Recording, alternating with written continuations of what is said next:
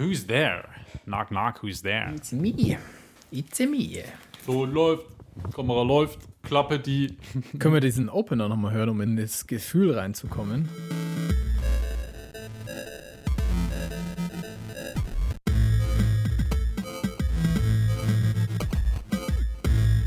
Klassik für Klugscheißer.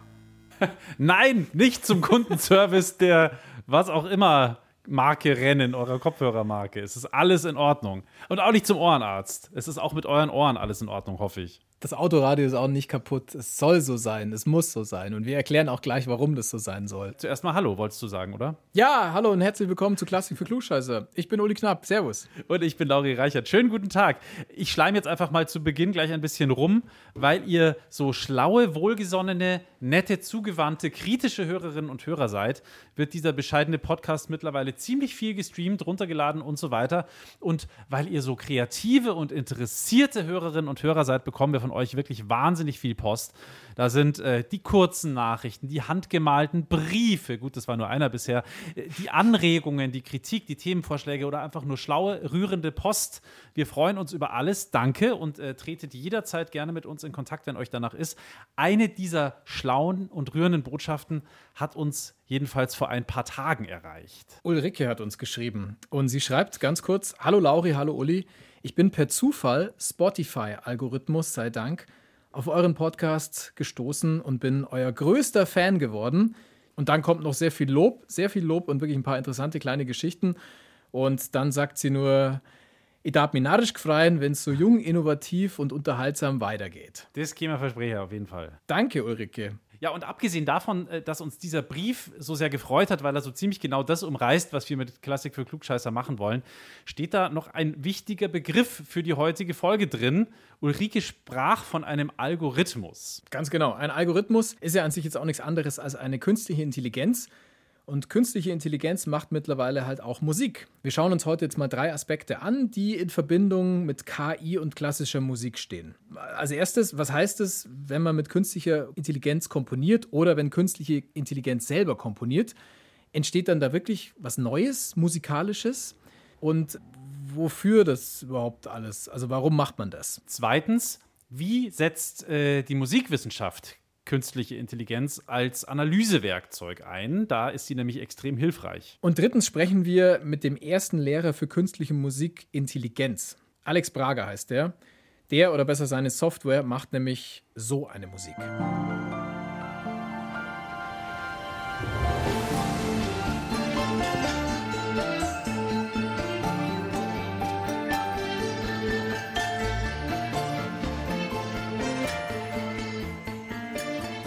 Das ist Alex Brager und dazu kommen wir dann ziemlich am Schluss.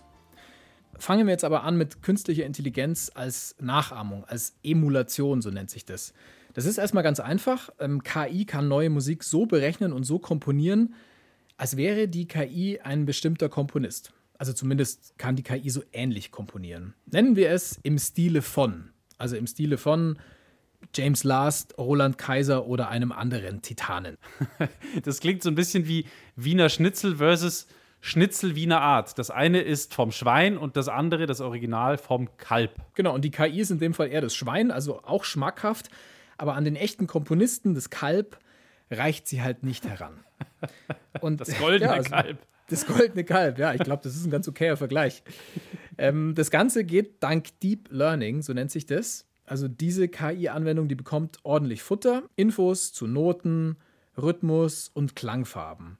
Die erkennt dann wiederkehrende Verbindungen und fängt an, dass sie selbstständig neue Verbindungen schafft. Man kann sich das so vorstellen wie die Synapsen in unserem Hirn. Ja, oder so ein bisschen so wie, äh, wie wenn eine Band im Proberaum jammt und dann halt irgendwann merkt jemand, oh, da könnte man was draus machen. Und dann ja, entsteht ein Lied. Da kommt dann plötzlich eine coole Melodie raus und ähm, ich glaube, dass der Computer dafür halt ein bisschen weniger Bier braucht als die Band. ja, dafür aber ordentlich Chips. Verstehst du? Hast du den kapiert, Uli? Chips, Computerchips. Computerchips. Das ist sehr schön. Ich gebe dir mal ein Beispiel. Sony hat 2016 Deep Bach vorgestellt. Das ist eine KI, die sie mit Bach-Chorälen gefüttert haben und die dadurch lernen soll, genauso wie Bach zu komponieren. Sony hat diese KI-Bach-Mucke dann an Menschen ausprobiert und wollte ganz einfach wissen, wie diese neue alte Musik ankommt. Und haben die Leute das rausgekriegt? Also Also ob sie gecheckt haben, was jetzt Genau. neu ist und was alt sozusagen. kann ja eigentlich nicht so schwer sein. Ja, das ist die Frage. Ich kläre es gleich auf. Sie haben es wirklich an mehreren Menschen getestet. Vorher machen wir hier ein Experiment und zwar am lebenden Lauri. Woher weißt du, dass ich lebe? ja, stimmt, du könntest eigentlich auch eine KI sein. Okay, gut, dann setze ich das jetzt mal voraus und wir nennen das ganz einfach Bach oder Bot. Das ist so ein wahnsinnig origineller Name, dass ich sofort bei diesem Spiel natürlich als äh, Versuchskaninchen dabei bin. Das finde ich sehr gut. Pass auf, ich spiele dir jetzt nach und nach Melodien vor, insgesamt drei Stück. Und du rätst, ob sie von Bach oder von der KI kommt. Verstanden. Los, los, ich bin heiß.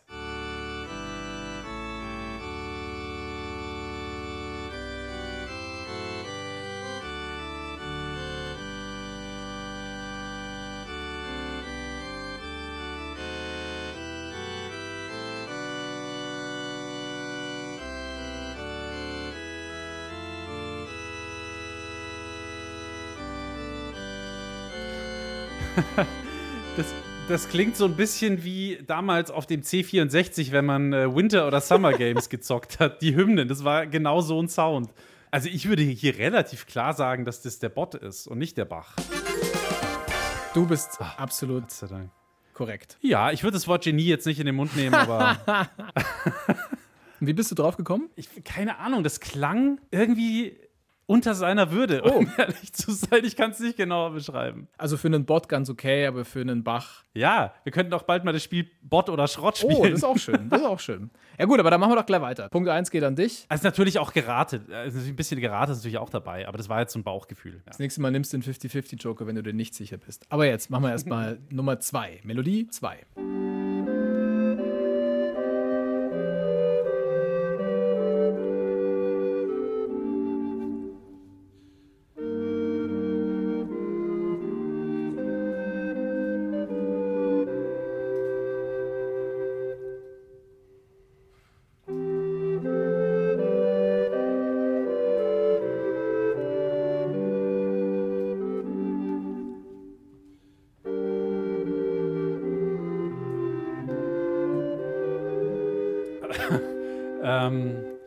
ich tippe jetzt, aber ich kann es auch begründen, warum ich tippe, dass es in diesem Fall tatsächlich von Johann Sebastian Bach ist.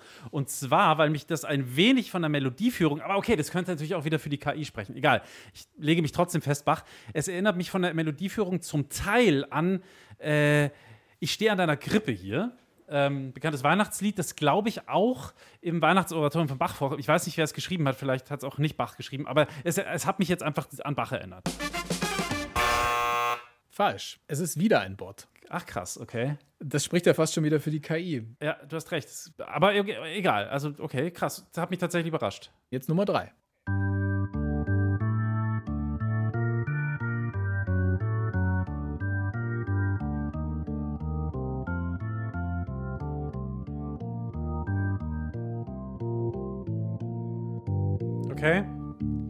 Also, nachdem ich jetzt einfach mal davon ausgehe, dass von diesen drei Beispielen eins zumindest Johann Sebastian Bach ist, äh, tippe ich jetzt mal auf Bach, wobei ich das Stück nicht kenne. Also, ich verstehe deinen Ansatzpunkt, dass es jetzt irgendwie arschig wäre, dreimal den Bot zu spielen. Es könnte aber sein. Du hast recht, es ist Bach. Na, immerhin. Aber, aber wenn das jetzt in der Mitte gekommen wäre, muss ich ehrlich sagen, hätte ich mich auch schwer getan. Da hätte ich jetzt äh, auch wirklich raten müssen. Also beim ersten fand ich es nicht so schwer, beim ersten Beispiel, aber bei allen anderen ähm, tatsächlich eigentlich nicht zu lösen. Okay, ähm, du hast gesagt, du kennst es nicht, das ist keine Schande. Es heißt, sei gegrüßt, Jesu gütig. Na gut. Und wer das nachhören will, der kann das nachhören auf unserer Spotify-Playlist mit allen Musikstücken, die ihr hier hört. Aber ich kann sagen, das Experiment am lebenden Lauri zeigt, dass es nicht einfach ist, künstliche Intelligenz und den Originalkomponisten, in dem Fall Bach, auseinanderzuhalten. Äh, jetzt bin ich aber auch mal wirklich gespannt, was, äh, was dabei rausgekommen ist. Also was die Leute, also ob die Leute schlauer oder weniger schlau waren wie ich. Ja, klar, also sicher, das wäre jetzt ein bisschen blöd, wenn wir nur den Einzellauri nehmen. Und deswegen hat Sony, die das ganze Ding ja damals gemacht haben, Studien gemacht mit Testgruppen. Und die haben genau das gleiche gemacht wie wir jetzt, nämlich die haben einfach äh, Bot oder Bach gespielt mit echten Menschen. Und rausgekommen ist, Simsalabach, mehr als die Hälfte der Zuhörer und Zuhörerinnen glauben, dass sie da eine Original-Bach-Komposition gehört haben. Dabei war es die künstliche Intelligenz, der Bot. Okay. Du bist nicht allein, Lauri. Und man kann auch festhalten, dass Sony jetzt nicht das einzige Unternehmen war, das sich gedacht hat, ach komm, wir lassen mal einen Computer einen berühmten Komponisten nachkomponieren. Das haben sich auch andere gedacht, zum Beispiel die Telekom, und zwar Beethoven. Der soll ja vergangenes Jahr seinen 250. Geburtstag gefeiert haben. Ist das so? Ja, Könnt, könnte sein, dass man davon gelegentlich mal was mitbekommen hat. ab und an war es, glaube ich, Ab zu hören. und zu. Ja, ja, Ja. Aber, aber völlig im Rahmen natürlich. Also ob jetzt der Olle Ludwig van den Geburtstag selber gefeiert hat, das weiß ich nicht. Vielleicht ist er untot, vielleicht ist er lebendig, wie der lebendige Lauri. Aber auf jeden Fall haben viele Menschen diesen Geburtstag, dieses Beethoven-Jahr im Jahr 2020 begangen. Und deshalb sollte zu diesem Anlass die zehnte Sinfonie vollendet werden, die unvollendete, und zwar von einer KI. Jetzt war aber 2020 ganz einfach ein Seuchenjahr und darum ist die Uraufführung auf dieses Jahr verschoben worden, und zwar auf den 9. Oktober 2021. Äh, ja, ich weiß. Ich habe das auch gelesen. Über dieses Projekt habe ich äh, mir ein bisschen was, äh, ein bisschen was angelesen. Und dann habe ich irgendwie gesehen, Telekom. Und dann dachte ich mir, ach, das wird schon so ein Marketing-Gag sein, weil wir wissen ja, Beethoven hat von der 10. Sinfonie wirklich nur so ein paar Skizzen hinterlassen.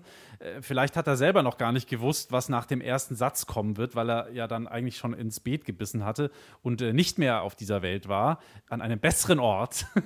und äh, deswegen konnte ich mir einfach nicht vorstellen, dass da irgendwas Sinnvolles bei rauskommen soll, wenn eine KI die 10. Sinfonie vollendet. Da kommt halt irgendwas raus, aber es lässt sich auch überhaupt nicht nachprüfen, wie nah das dann am potenziellen Original gewesen wäre. Der Marketing-Gag ist, glaube ich, schon mal gelungen, wenn du es auch gelesen hast. Ich glaube, es liegt auch unter anderem daran, dass die Telekom ihren Sitz in Bonn hat und Beethoven da halt auch geboren ist. Stimmt. Aber auf jeden Fall ist es so, dass in dem Fall die Maschine nicht alleine ist. Sie bekommt Hilfe von Menschen, also von einem internationalen Expertenteam in diesem Fall. Und diese Tüftlerinnen und Tüftler, die verwenden ein Spracherkennungsprogramm, das ist so eingestellt und modifiziert, dass es für Musik funktioniert. So, und jetzt setzen die Wissenschaftler einen schönen Beethoven-Brei an. Sie füttern dieses Programm mit den Skizzen zur 10. Sinfonie plus den kompletten neuen Sinfonien von Beethoven. Und dann schmecken sie diesen Teig ab mit seinen Klavierkonzerten und Sonaten. Und als spezielle Ingredienz rühren sie noch Stücke von anderen Komponisten, die halt auch in seiner Epoche waren, darunter. Also zum Beispiel eine Messerspitze Mozart, eine Prise Bach und eine Handvoll Haydn. Fertig. Ich, ich stelle mir gerade vor, wenn man das wirklich dem äh, noch lebenden Ludwig van Beethoven vorgesetzt hätte, der ja bekannt dafür war, hin und wieder mal völlig aus der Haut zu fahren. Ich glaube, das wäre so ein Moment gewesen, wo er ähm, den Leuten eine Rotweinflasche hinterhergeschmissen hätte. Ja, ich glaube, er hätte es äh, nicht gewollt. Das Datenmaterial von Beethoven, also die Grundlage für diese zehnte Sinfonie, sind einfach nur Fragmente. Das fertige KI-Werk, das ist etwa 22 Minuten lang und das ist ja wiederum jetzt für eine Sinfonie relativ kurz. ja, das ist eher so eine EP und kein ganzes Album. Absolut. Jetzt ist es aber nicht so, dass die Maschine alles komplett selber entscheidet und das Ding hat einfach so sauber durch und weg komponiert. Nee, nee, Menschen haben da schon auch was mitzumelden. Sie bewerten das, was die KI ihnen vorschlägt und sie wählen das aus, was dann wiederum in das System zurückgespielt wird. Das erleichtert mich ehrlich gesagt so ein bisschen, weil sonst schafft irgendwann eine KI auch uns vielleicht hier bald ab. Also füttert die vielleicht dann so mit äh, zwei Staffeln Klassik für Klugscheißer und zack, macht die Maschine unseren Job. Das wäre der GAU, kann natürlich sein, aber ich glaube Ja. nicht, dass sich eine Maschine auf unser Niveau herablässt. Ja, ich weiß vor allem nicht, ob eine Maschine unser Niveau erreichen könnte. Kann auch sein. Rage Against the Machine, sage ich nur. Oh ja, sehr schön. Genug über diesen Brei gesprochen. Jetzt lass uns mal reinhören, wie das Ergebnis klingt. Also das, was Ja. es bislang dazu zu hören gibt. Die Uraufführung war ja noch nicht.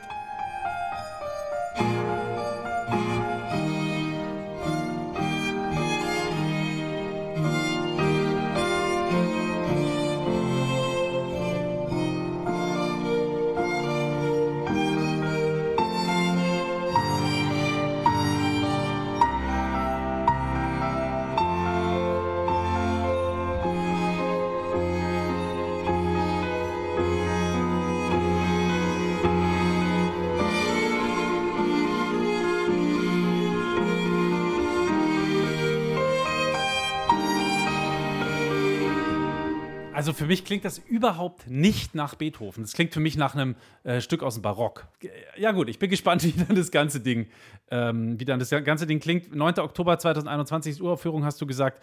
Kannst mir ja irgendwie, kannst mir zum Geburtstag schenken. Ich habe am 8. Geburtstag. Aber ich finde das auch ganz witzig, weil gerade Beethoven ja einer war, der mit Regeln gebrochen hat der ganz bewusst immer diese alten Konventionen über Bord geworfen hat. Und genau der wird jetzt von einer Maschine analysiert, die Berechnung und Struktur als Basis hat. Also genau das, was Beethoven ja immer so verhasst war. Und genau diese Geistesblitze, die Beethoven hatte, weil er eben diese Regeln abgelehnt hat, die kann man ja gar nicht mit einrechnen. Ja, das stelle ich mir auch schwer vor. Also wie wirst du Kreativität und, und Inspiration und so weiter einrechnen? Das ist auf jeden Fall eine Schwäche, würde ich sagen. Auf jeden Fall scheint es so eine Art Sport zu sein unter Technik- und Mobilfunkunternehmen, dass sie Stücke und Sinfonien vollenden lassen wollen.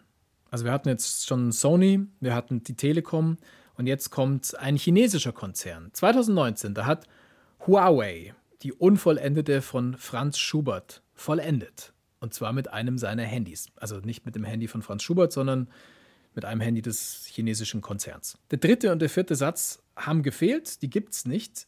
Die KI hat dann ganz einfach Klangfarbe, Tonhöhen und die Takte von dem genommen, was es gibt, nämlich von den beiden ersten Sätzen der Sinfonie, hat es analysiert und dann eben so eine Melodie für den dritten und vierten Satz berechnet. Und dann kommt schließlich wieder der Mensch ins Spiel. In diesem Fall ist es ein Mann namens Lukas Kantor. Eigentlich ein ganz geiler Name, oder? Für einen Musiker, für einen Komponisten von Film- und Fernsehmusik. Ich fände Thomas Kantor noch netter. ja, aber dann wäre es eher Bach, oder? Dann wäre es Bach, das stimmt. Aber, aber, aber wäre auch sehr geil. Wäre geiler. Genau. Wenn die Eltern Humor besessen hätten, hätten sie ihn Thomas Kantor genannt. Egal.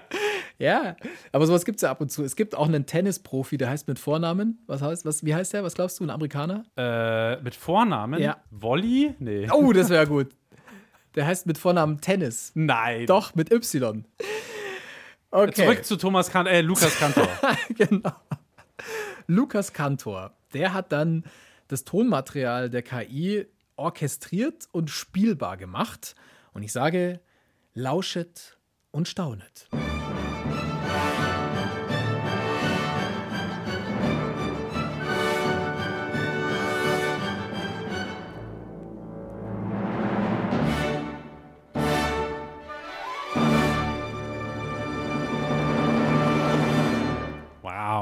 Wow. Auch hier hätte ich jetzt nicht spontan an Schubert gedacht, aber das fand ich klang jetzt irgendwie auch klanglich ein wenig, zumindest der Epoche ähnlicher als das, was wir gerade vorhin unter Beethoven gehört Gut, haben. dann hören wir doch jetzt mal ins Original rein. Also den dritten und vierten Satz, den gab es ja nie, aber wir hören einfach mal in das hinein, was Schubert tatsächlich noch fabriziert hat.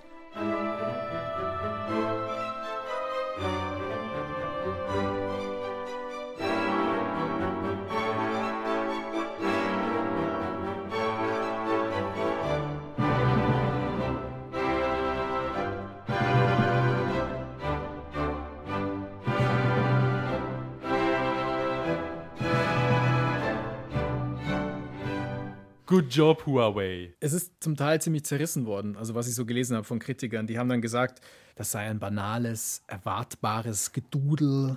Ja, ist halt so. Hey, lasst, lasst euch nichts von den Hatern sagen, Huawei. Ja, ihr habt es probiert. Macht einfach weiter gute Musik. was euer Kerngeschäft ist. Geht einfach in euren Weg. Nie kopieren, immer das eigene machen. Aber, also ich meine, über künstliche Intelligenz und Musik wird ja auch einfach fleißig gestritten. Das ist so, die einen lehnen das einfach völlig ab und die anderen finden es super spannend und mögen es. Dazwischen, glaube ich, gibt es irgendwie nicht so wirklich viel. Ähm, es gibt Menschen, die versuchen mit Hilfe von künstlicher Intelligenz die ganz großen Genies der Musikgeschichte nicht wie in diesem Fall, den wir gerade gehört haben, zu kopieren, sondern besser zu verstehen. Also, die stellen sich Fragen wie, wie hat ein Ludwig van Beethoven, einer der allergrößten, für manche der größte Musiker aller Zeiten, wie hat der seine Musik geschaffen? Äh, Markus Neuwirth, äh, der ist Musikforscher an der Anton Bruckner Universität in Linz und der versucht mit Hilfe von KI Beethoven quasi zu entschlüsseln, wenn man so will. Und äh, der sieht überraschenderweise den Versuch von Huawei, über den wir gerade gesprochen haben, ziemlich kritisch. Ich würde nicht so weit gehen zu sagen, die KI ersetzt letztlich den Menschen. Das ist ja auch so ein Scheckgespenst, das immer im Hintergrund schlummert, sondern tatsächlich muss das immer im Zusammenspiel zwischen diesen beiden Seiten gehen. Also einerseits KI, aber der menschliche Experte, der muss immer eine Rolle spielen. Und das hat man eben bei diesem Huawei-Projekt gesehen, Da wäre es nicht von Schaden gewesen, wäre da ein Musikwissenschaftler beispielsweise irgendwie involviert gewesen und nicht nur ein ähm, Komponist. Also, der Herr Neuwirth sagt, Musik und KI funktionieren ohne den Menschen eigentlich nicht wirklich. Und was er auch noch erzählt hat, KI ist eine Art Tool, das uns helfen kann, Musik besser zu verstehen, weil äh, Musik ist ja am Ende auch Daten und Informationen und die schmeißen die Forscher quasi auf der einen Seite in ihre Maschinen rein und dann kommt hinten eine haarkleine Analyse der Komposition wieder raus. Also zum Beispiel, wie oft hat Beethoven ein bestimmtes Motiv in seinen Kompositionen äh, durchlaufen lassen. Die KI ist auch so schlau, dass sie Variationen von diesem Motiv erkennt äh, oder auch welche Tonarten verwendet er besonders häufig und so weiter und so fort. Und äh, sie ist also sehr, sehr schlau, diese KI, weil sie das alles erkennt. Sie kann aber keine Schlüsse daraus ziehen. Das heißt, ähm, sie versteht eine Dramaturgie nicht oder in welche Richtung sich ein bestimmtes Motiv entwickelt und so weiter und so fort. Ja, aber irgendwie ist es auch schade, oder? Also Musik, finde ich auch. Musik ist ja auch Emotion und Illusion und Mysterium und viel mehr als eben jetzt nur diese nackten Fakten. Entzaubert so eine KI jetzt nicht einen großen Komponisten wie Beethoven oder einen Schubert ganz einfach so, weil am Ende diese KI den Kompositionsstil von Beethoven oder Schubert auf Daten herunterbricht. Ja, also mir geht es genauso, Uli. Ich fand den Gedanken auch irgendwie unschön, sozusagen ähm, so eine Entblätterung von so Kompositionstechniken vorzunehmen, von so großen Musikern wie Schubert oder Beethoven, was auch immer. Aber Herr Neuwirth, der findet gar nicht, äh, dass das die großen Musiker oder Werke entzaubert. Ja und nein, äh, beziehungsweise nein und ja. Das Entzaubern davon ist, glaube ich, die jetzige KI-Forschung noch viel zu weit entfernt. Da gibt es auch Beispiele, die das zeigen, dass solche Versuche, beispielsweise einen Beethoven zu reproduzieren, einen Schubert zu reproduzieren, bei weitem noch nicht befriedigend sind. Nach wenigen Sekunden, zum Teil Bruchteil einer Sekunde, sind Menschen in der Lage, Stile treffsicher voneinander zu unterscheiden. Wenn sie, die Menschen, die Hörer befragt werden, wie sie das machen, können Sie natürlich Gründe angeben, aber diese Gründe sind natürlich weit davon entfernt, irgendwie zureichend zu sein. Und da kann uns die KI tatsächlich Aufschluss geben, in, sozusagen in den Maschinenraum oder in diesen, ja, diese Bauformel der Musik, wenn man so will, wie diese Merkmale eigentlich aufeinander abgestimmt sind. Also Harmoniegebrauch, Formgestaltung, metrische Gestaltung, Timbre etc. Wie diese ganzen Merkmale zusammenspielen, um dann letztlich diesen idiomatischen Eindruck zu erzeugen. Ich persönlich bin mir gar nicht so sicher, wie nützlich ich diese ganzen äh, Geschichten finden soll, weil so richtig bringen tut es ja eigentlich niemand was. Ähm, wo KI wirklich was bringt, äh, und wo sie wirklich einen krassen Job machte, ist äh, das folgende Feld. Man kann künstliche Intelligenz dafür hernehmen, verlorene Musik zu rekonstruieren. Es gibt nämlich Notentexte aus dem Mittelalter, die sind in der sogenannten Neumann-Notation geschrieben. Das heißt also, da gibt es keine konkreten Notenwerte, wie wir das heute kennen, Viertel, Achtel und so weiter. Es gibt keine absoluten Tonhöhenangaben, sondern nur so Symbole, die dir anzeigen, du musst jetzt höher singen oder tiefer singen. Ähm, da kann sich quasi heute keine Sau mehr was drunter vorstellen. Aber genau da hilft die künstliche Intelligenz der Musikforschung, diese Musik dann doch wieder erklingen zu lassen heute. Es gibt äh, nämlich noch Beispiele von ähnlich klingender Musik und wenn man die KI damit füttert, dann kann die Schlussfolgern, wie das geklungen haben könnte damals. Und dafür würden Menschen Ewigkeiten brauchen oder selber gar nicht hinbekommen. Die KI, die bekommt das hin. Aber allmächtig ist die KI ja jetzt auch nicht, oder? Also wo liegen denn die Schwachstellen? Was kann sie nicht? Markus Neuwirth von der Uni Linz sagt, das, was uns Menschen eigentlich ausmacht, nämlich dass wir Zusammenhänge erkennen und auch herstellen können, dass wir sie erfühlen können und dass wir verdammt nochmal keine Maschinen sind, sondern Gefühle und Humor haben also in der Regel, wenn, wenn, da, wenn da drin bei uns irgendwo ein Herz schlägt. Das kann die KI tatsächlich nicht ersetzen. Wenn es um großflächige Zusammenhänge geht, ist die KI noch relativ unbeholfen. Der zweite Punkt oder das zweite Manko betrifft die Fähigkeit der KI, sowas wie musikalischen Humor, musikalische Ironie, Parodie umzusetzen. Das ist tatsächlich einer der ja, Prüfsteine für zukünftige musikalische KI-Forschung, Musik zu generieren, die auch diese Kriterien erfüllt.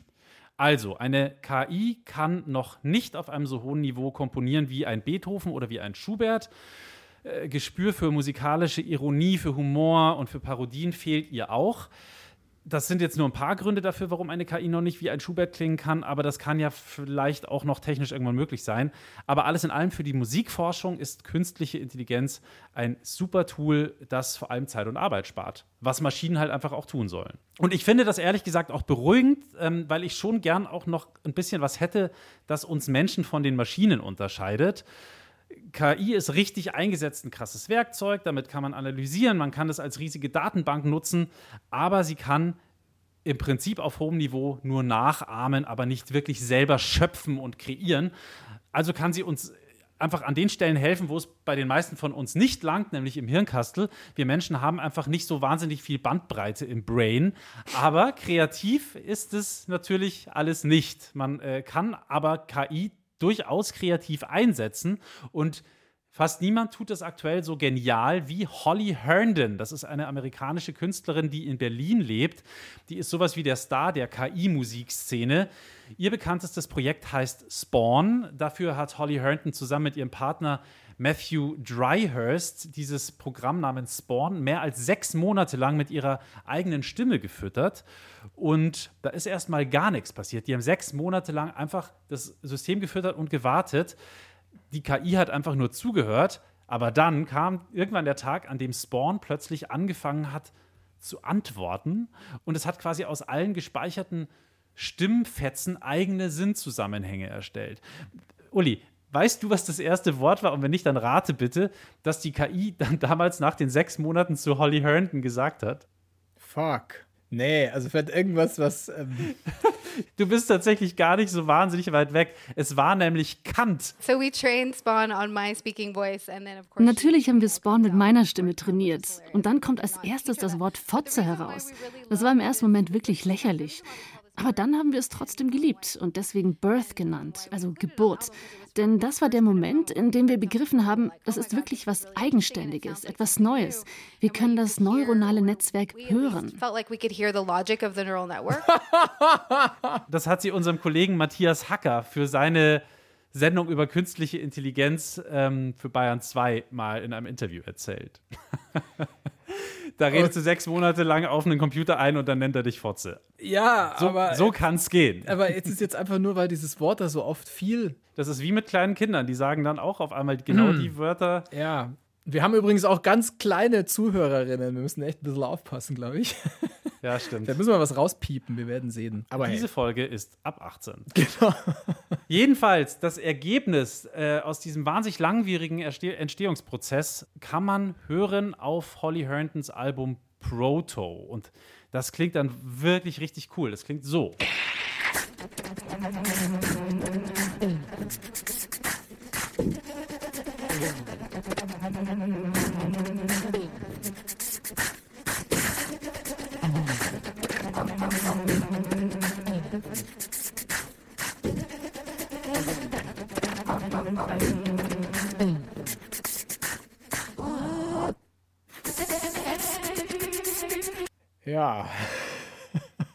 Klingt wie FX Twin für mich.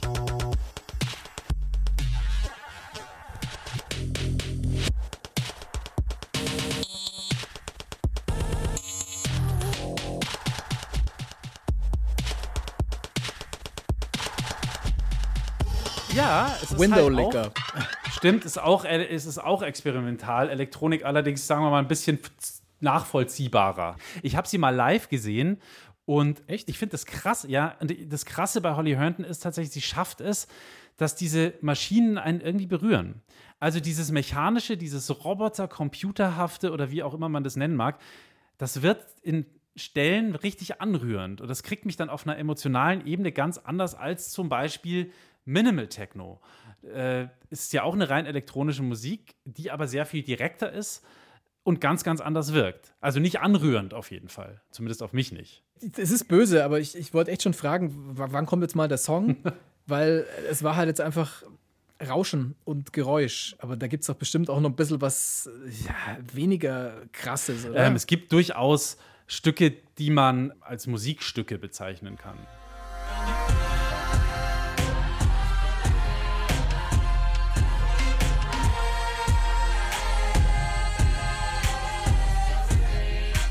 Also es ist immer noch nicht Max Giesinger äh, von, der, also, von der Sozialverträglichkeit her, aber es ist äh, durchaus nicht nur Geräusch. Also da hat Holly Herndon äh, in Zusammenarbeit mit dem Computer so richtig richtig coole, wahnsinnig vielschichtige und spannende ähm, Musik geschaffen. Ich kann es wirklich nur empfehlen, das anzuhören. Aber dich hat es berührt live. Du hast gesagt, es berühren einen irgendwann diese Maschinen. Ja, also ich finde jetzt zum Beispiel, das klingt ja fast schon wie, keine Ahnung, wie ähm, ein afrikanischer Chor mhm. oder ja, so. Ja, so klang es für mich. Ähm, aber natürlich irgendwie auch einer, der nicht so von dieser Welt kommt. Und ich finde, da gehen so ganz neue äh, musikalische Welten und auch Gefühle auf, die ich so tatsächlich nicht so oft höre, wenn ich Holly Herndon äh, höre, was ich jetzt auch nicht jeden Tag mache, tatsächlich, weil es ja auch ähm, nicht ganz einfach ist. Das ist Musik, mit der ich mich noch nicht befasst habe und die mich echt in ganzen neue, ja, kann man so plump sagen, Welten entführt. Wow. Dann kommen wir eigentlich auch schon so ein bisschen zu diesem typischen Vorurteil gegen elektronische Musik, das ich so wahnsinnig albern finde, nämlich wenn Leute sagen, das ist keine richtige Musik, das ist nicht handgemacht, das kommt ja alles aus einem Computer, bla bla bla bla bla. Also erstens sind die sogenannten normalen Musikinstrumente am Ende des Tages auch einfach Technologien. Also sogar wenn du mit deiner Hand auf ein gespanntes Fell trommelst, dann heißt es ja schon, dass du Musik nicht ganz alleine erzeugst, sondern ein Hilfsmittel dazu verwendest. Oder wenn du ein schwarzes Rohr in die Hand nimmst, ein paar Löcher und Klappen reinbohrst und dann reinbläst, äh, voilà. Hier ist meine Klarinette. Ja. ja, stimmt, klar. Ja, und ein Computer ist dann halt ein etwas weiterentwickeltes Hilfsmittel, ähm, aber auch nichts anderes. Ja? Und zweitens, dass der Computer alles allein macht, das ist auch der größte Quatsch aller Zeiten. Ähm, das kann wirklich nur jemand behaupten, der gar keine Ahnung hat. Was ja, wie wir alle wissen, die Leute sind, die immer am lautesten plären. Ich glaube, die elektronischen Musiker, die ich kenne, die befassen sich mit ihrem Instrument mehr als die allermeisten anderen Musiker. Die üben auch viel mehr als alle anderen, weil es nämlich wahnsinnig kompliziert ist da was Ordentliches, was Spannendes, was Interessantes rauszukriegen. Hier, hier mein kleiner Rant gegen die Leute, die sagen, nur handgemachte Musik ist richtige Musik. Und wenn sich irgendwer auf den Schlips getreten fühlt, gern geschehen. das ist ja fast schon so wie der Rant von Böhmermann damals gegen Giesinger. Ja, und vor allem so. kam Max Giesinger auch drin vor. War keine Absicht. Der Mann ist sicher total nett. Geil. So, zum Schluss kommen wir jetzt noch zu dem, den wir ganz am Anfang schon gehört haben. Nämlich ein Mann, der sagt, künstliche Intelligenz ist eine Bereicherung. Der Mann heißt Alex Braga. Braga, so wie die Stadt in Portugal. Alex ist aber Italiener. Alex ist Musiker, Konzeptkünstler und er ist Erfinder. Er hat nämlich eine Software entwickelt mit dem Namen A-Mint. Also großes A, Bindestrich und dann Mint, so wie Minze. Und diese Software ist das erste Programm, das deinen individuellen Stil erkennt wenn du improvisierst und die dir dann unendlich viele passende Kompositionsmöglichkeiten anbietet. Und das ist schon mal krass, finde ich, aber es geht noch weiter. Diese Software schafft es tatsächlich in Echtzeit, während du spielst. Du spielst das quasi zusammen mit dieser Software. Das ist schon abgefahren. Also es ist quasi eine Jam-Session mit deinem Computer, der aber hundertprozentig auf dich eingeht, oder? Ja, genau. Genau. Ja. Genau. Wahnsinn. Der Mann, also Alex Braga, der findet, dass Amint eine Metapher ist für eine nachhaltige Zukunft, in der Mensch und Maschine in perfekter Symbiose zusammenarbeiten, um eine Grenze zu überschreiten, die der Mensch allein nicht zu überschreiten vermag. Ein kleiner Schritt für einen Mann. Tear down this wall, Mr. Corbett. es sind schon große Worte, die er da benutzt. Ja, In einer Reihe mit diesen berühmten Bonmots steht äh, auch äh, Alex Bragas ja. Aussage über sein Programm ja, Amen. Man braucht halt irgendwie eine große Idee, einen großen Traum. Aber er wird ja diese großen Worte nicht ganz ohne Grund gewählt haben. Nee, nee, nee, der kann schon was. Also, und er hat es auch nicht alleine in die Welt gesetzt, er hatte noch Unterstützung. Er hat zusammen mit zwei Professoren der Uni Roma Tre das Ganze entwickelt. Es läuft so, du fütterst dieses Ding, also A-Mint, mit Audio- oder MIDI-Input. Das bedeutet, es kann Musik machen und es kann Visuals machen. Wir haben mit ihm gesprochen, wir haben wissen wollen, wie diese Maschine genau funktioniert. Every time I press a key, every time I press a note, A-Mint gives me back as a feedback every possible single result Immer wenn ich eine Note spiele, gibt mir Amint unendlich viele Ergebnisse zurück, die von mir sein könnten. Gerade hat Amint 16 Gehirne und jedes davon programmiere ich, um mir auf einem bestimmten Niveau, in einer bestimmten Range und in einer bestimmten Klangfarbe zu antworten. Also weiß ich, dass Gehirn Nummer 1 mir als Bassist antwortet und das Hirn Nummer 7 als Percussionist. Ich verbinde diese Gehirne zu einem symbiotischen Instrument. Und ich kenne ja meine Hirne, die aus meinem Kopf entstanden sind, und ich weiß auch, dass sie in meinem Stil antworten. And I know they respond as per my style.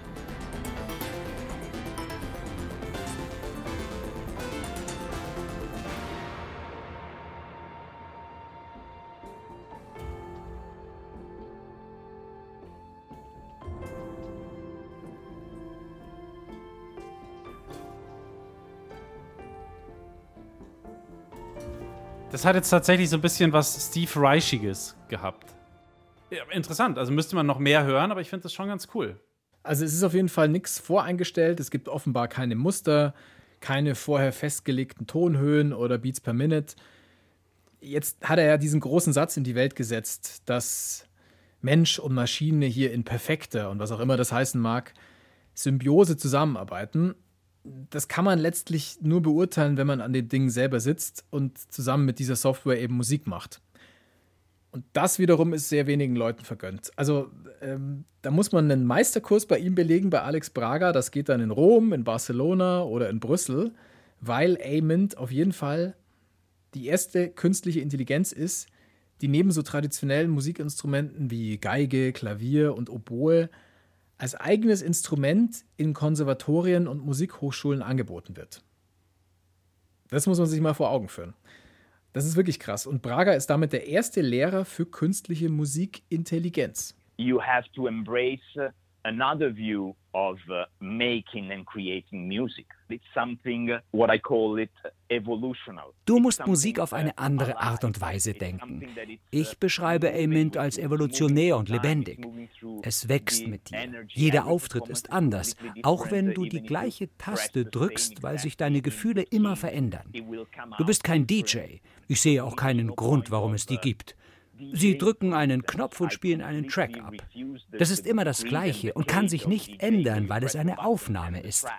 Aber mein Konzept und meine Aufgabe ist es, den Musikerinnen und Musikern zu sagen, hey, unser Job ist es, auf die Bühne zu gehen, mit unseren Gefühlen und dem Publikum zu interagieren und das Ganze noch zu verstärken und ihnen zurückzugeben. Dafür müssen wir uns aber aus unserem Käfig trauen. The only way to do this is to go out of that cage. Geil, wie er da über DJs herzieht. ja, aber er hat natürlich recht. Also DJs haben total, also äh, total ihre Berechtigung. Aber wenn dann so getan wird, als seien sie quasi die Schöpfer dessen, was sie da halt einfach abspielen, dann geht das tatsächlich ja. in meinen Augen auch zu weit. Das ist äh, wohl wahr. Du hast ja gesagt, Uli, dass A-Mint eine Software ist, aber wir haben auch gehört, dass es quasi unterrichtet wird wie ein eigenes Instrument. Also ist Amint jetzt ein Instrument und eine Software. Was sagt er denn selber? Ja, stimmt schon, ja. Also wir haben ihn das gefragt und einfach mal definieren lassen. If we take for granted that we are the primary instrument, wenn wir davon ausgehen, dass wir das Hauptinstrument sind, also unser Herz und unser Kopf, dann würde ich sagen, ist A-Mint ein Hyperinstrument, das dir ermöglicht, eine unendliche Orgel zu sein, die deine Kunst und Musik verstärkt. Wenn wir A-Mint materiell denken, dann ist es wie eine Gitarre oder ein Klavier. Vergesst nicht, als das Klavier erfunden wurde, hat es alles verändert. Damals haben die Leute im Theater laut geschrien, gelacht, gerülpst, getrunken und dann kam das Pianoforte. Das hat das Paradigma komplett verändert. Für mich muss elektronische Musik genauso sein. Ich finde es traurig, wenn jemand ein Klavier samplet, weil wir das beknackte Klavier schon haben. Aber warum sollten wir das imitieren? the fucking piano. So why doing uh, something uh, that it's a pale imitation? The fucking piano. also Braga sagt letztlich, lasst uns Technologie nutzen und Grenzen damit ausloten. Technologie ist was Gutes und wir können damit was Neues schaffen, sozusagen.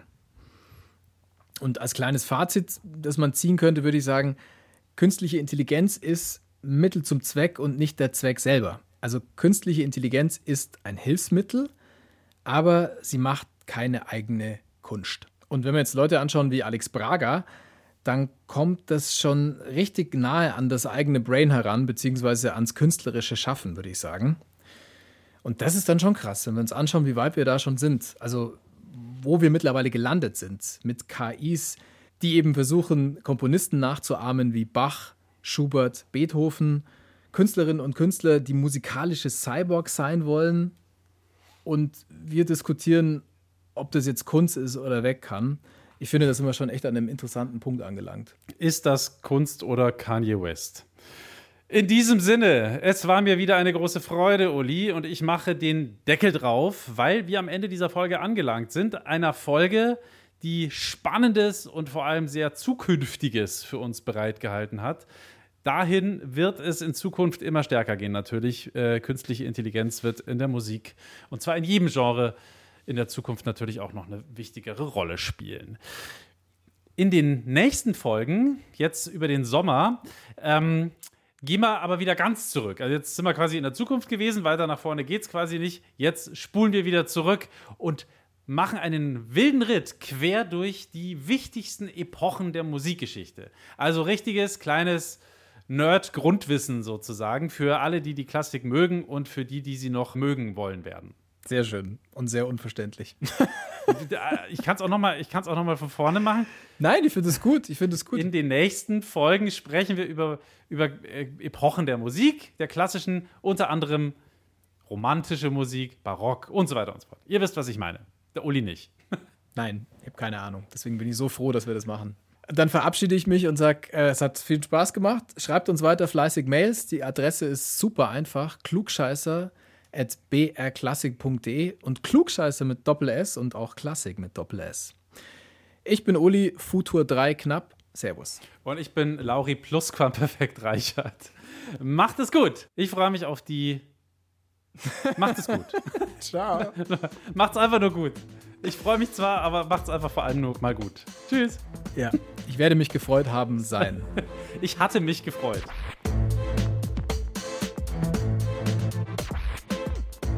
Klassik für Klugscheißer.